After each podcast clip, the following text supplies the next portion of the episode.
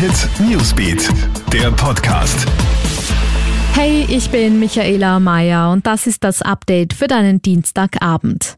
Wie reagieren Wien, Niederösterreich und das Burgenland auf die hohen Infektionszahlen? Heute Abend steigt im Gesundheitsministerium der sogenannte Ostgipfel. Die Landeshauptleute der drei Bundesländer werden mit Gesundheitsminister Rudolf Anschober Maßnahmen diskutieren. Möglich seien laut Experten eine Ausweitung der FFP2-Maskenpflicht oder auch erneute Schulschließungen. Im Osten Österreichs ist die Lage in den Spitälern ja derzeit höchst angespannt. Ein Kollaps der Intensivstationen droht. Angebot.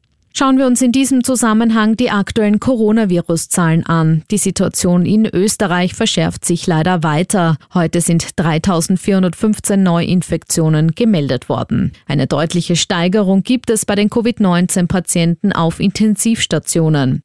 Hier mussten seit gestern 27 weitere Infizierte aufgenommen werden. Insgesamt benötigen somit bereits 437 Menschen intensivmedizinische Versorgung. Ähnlich viele waren es zuletzt am Tag des des Beginns des dritten harten Lockdowns am 26. Dezember.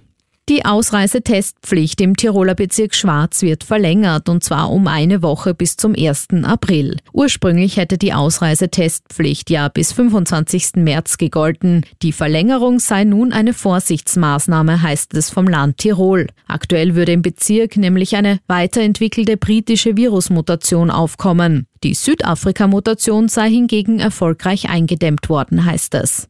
Alle News und Updates gibt's für dich immer im Kronehit Newsbeat und online auf kronehit.at. Kronehit Newsbeat, der Podcast.